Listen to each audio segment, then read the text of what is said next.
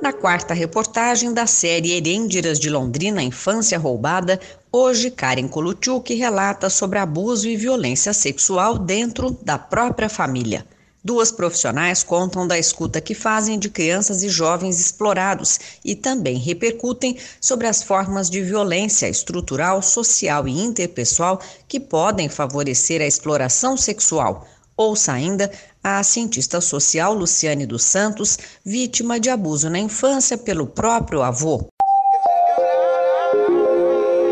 Herêndiras de Londrina A infância roubada. A cada 15 minutos, uma criança ou adolescente sofre violência sexual no Brasil.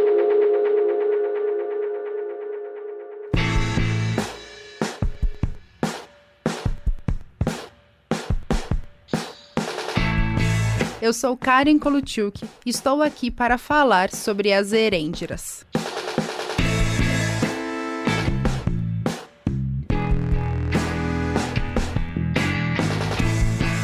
As vítimas de exploração sexual comercial costumam apresentar muitas fragilidades, que podem ser compreendidas em diferentes níveis: gênero, etnia, classe social, moradia em zona urbana ou rural e condição econômica. Porém, a situação mais perigosa para crianças e adolescentes pode ser dentro da própria casa. Eu conversei com Cristina Fukumori Vatarai, do Núcleo de Proteção à Criança e ao Adolescente vítimas de crimes em Londrina. Ela é responsável pela escuta especializada e acompanhou inúmeras famílias envolvidas nessa exploração. Nessa reportagem, Annelise Farias também fala dos atendimentos realizados no CREAS 3, o Centro de Referência Especializado de Assistência Social.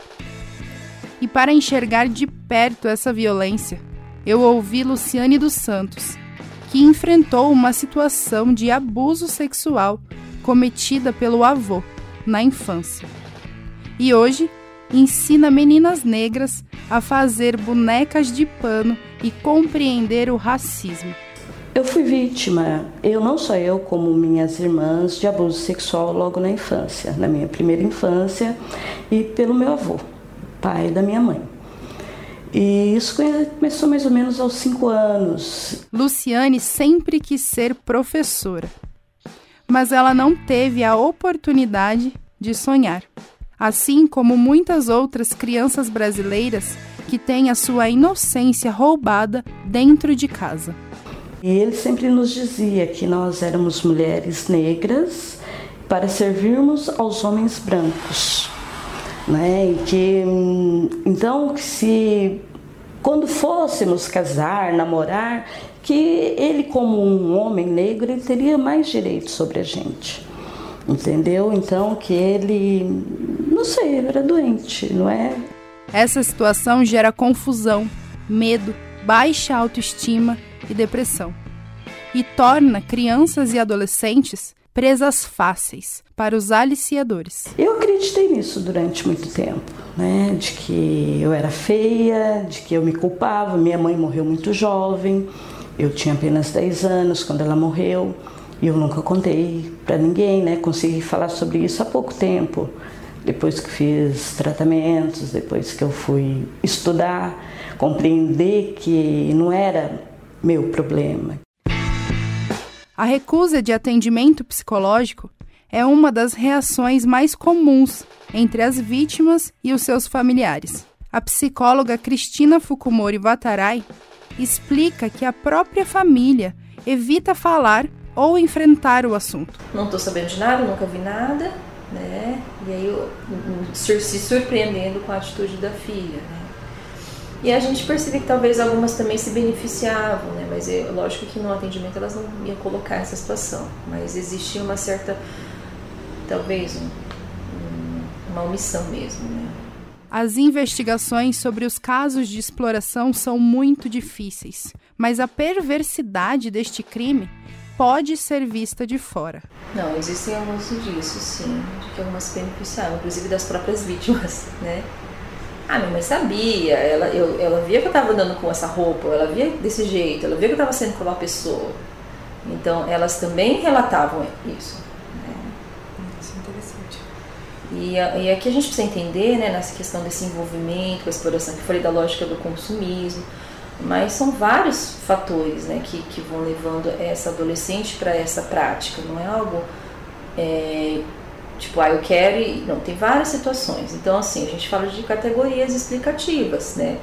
É, hoje, o que, que a maioria dos estudos fala? Que pelo menos temos quatro motivos, vamos dizer assim, que se interligam e se relacionam que é a violência estrutural, né, a situação da desigualdade, as meninas, a maioria, é de classe média baixa, né, ou baixa, é, a questão da violência social também, quer dizer, a questão de gênero, né, a, a, etnia, né, a cor, então tinha muita, muita questão também, né, a violência interpessoal, como que era a relacionamento nessa família?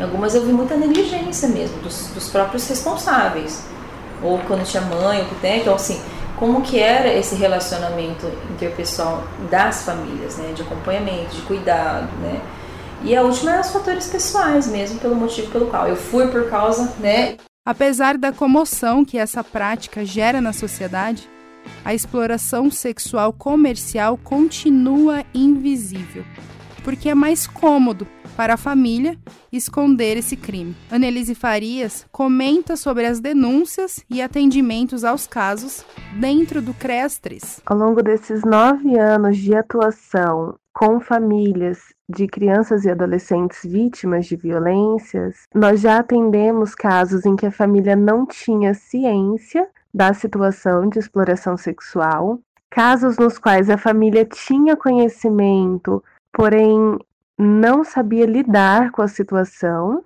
tendo buscado apoio e orientação no serviço, e tivemos apenas um caso de exploração em que a genitora era responsável pelo aliciamento da adolescente, mas em razão do uso de substâncias psicoativas pela própria mãe.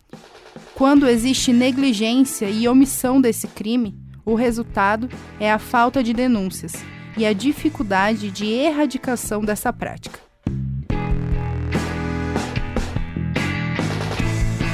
Se você se interessa pelo conteúdo, comente com seus amigos.